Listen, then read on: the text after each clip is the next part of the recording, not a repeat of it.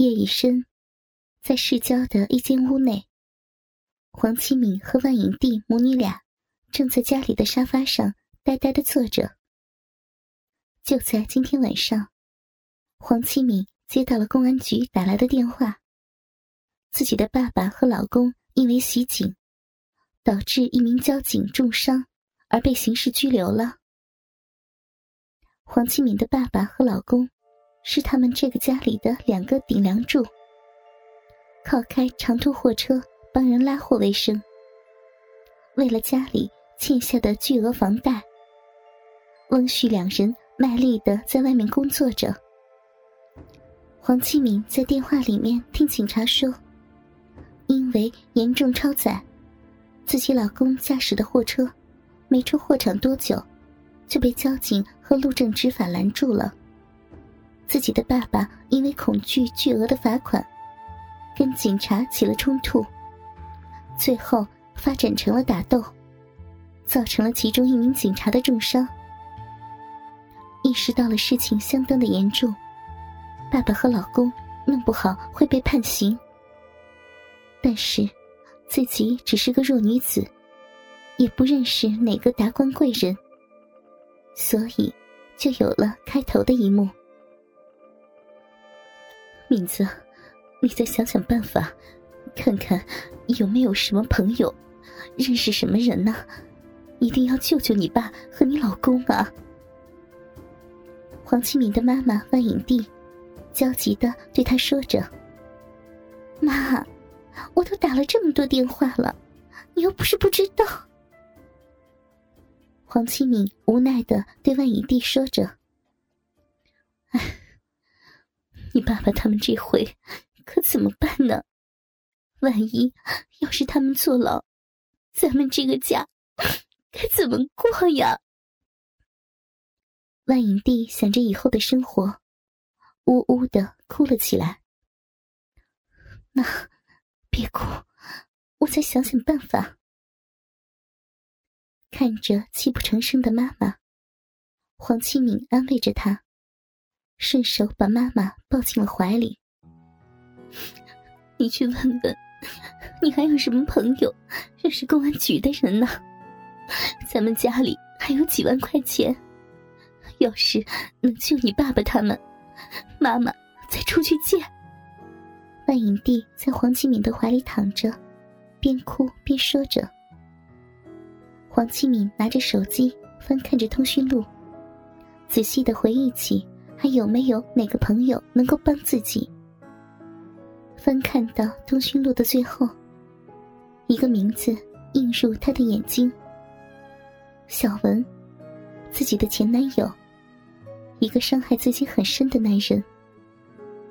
黄启敏回忆，他以前听小文说过，他的叔叔就在市政府工作，而且职位相当的高。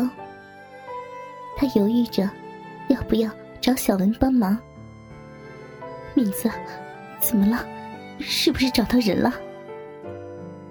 万影帝看见女儿在发呆，连忙问道：“嗯，找到了一个，可能有关系帮我们，但是我不好意思向他开口。”黄启敏对妈妈说着：“因为之前小文的所作所为。”让他的心里受到了极大的伤害。现在，又要自己去求前男友帮助自己的老公，黄启敏还是开不了口。是谁呀？妈妈认识吗？有什么开不了口的？有一线希望，你都要试试呀，敏子，你就能眼睁睁的看着你爸和你老公坐牢吗？眼睁睁的。看着咱们这个家垮掉吗？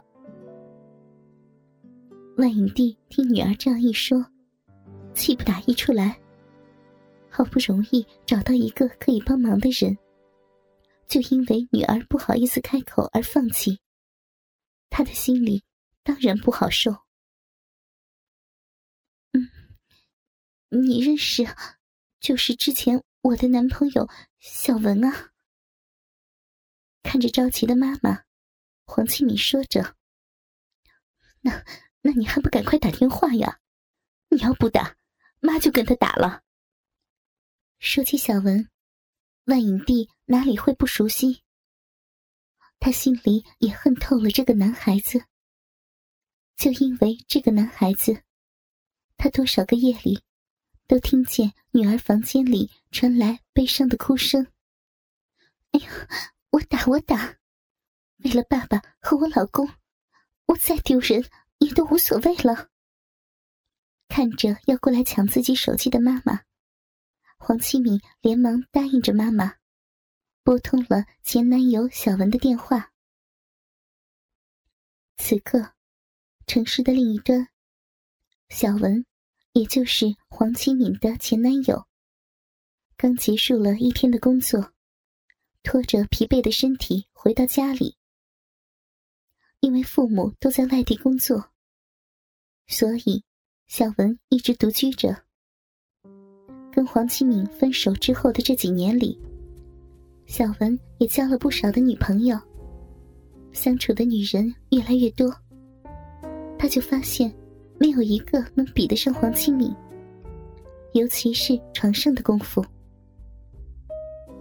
到现在，小文在寂寞的时候，也偶尔从电脑里调出黄启敏的裸照，看着照片中的前女友。打着飞机，幻想着自己还能够操一次黄启敏那鲜嫩多汁的骚逼。刚洗完澡，躺到床上准备睡觉，电话响了起来。小文拿起手机，看见名字的一刹那，呆住了。是黄启明打来的电话。小文没有任何的犹豫，接通了电话。喂，哪位啊？小文知道是黄启明打来的电话，但是他也要装作把黄启明的电话早已经从手机里删除的样子。小文，是我，黄启明。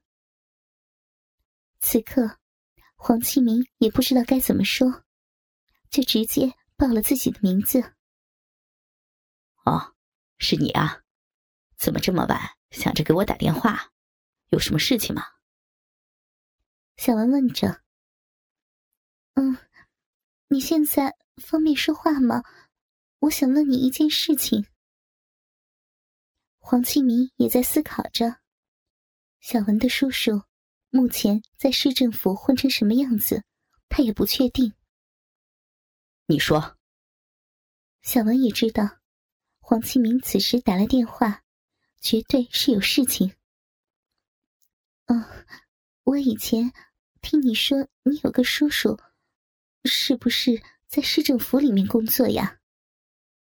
黄庆明说道：“对啊，以前是在市政府里做办公室主任，现在已经是市委常委、常务副市长了。”听见黄启敏问起自己的叔叔，小文得意的。对黄启敏说着：“因为自己的叔叔现在已经高升到市委常委了，属于这个城市里最高级别的官员之一了。意思就是，在这个城市里，几乎没有自己的叔叔办不成的事儿。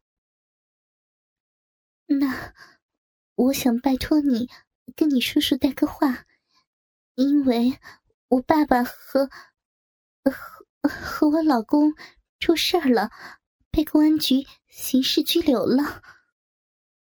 黄清明结巴的说着。一听到他说要自己去帮助她的老公，小文直接拒绝了。就算我求你了，好不好？小文，你去问问你叔叔，如果能帮助我们，再多的钱我们都愿意送。黄启敏听见小文的拒绝，马上哀求着：“钱，你觉得现在的大环境下，官员会私下收钱吗？你还没有跟我说他们出了什么事儿了。”小文冷笑着对他说着：“因为打心眼里，他不愿意帮忙，尤其是帮助自己前女友的老公，一个整天操自己前女友的男人。哥哥们，倾听网最新地址，请查找 QQ 号二零七七零九零零零七，QQ 名称就是倾听网的最新地址了。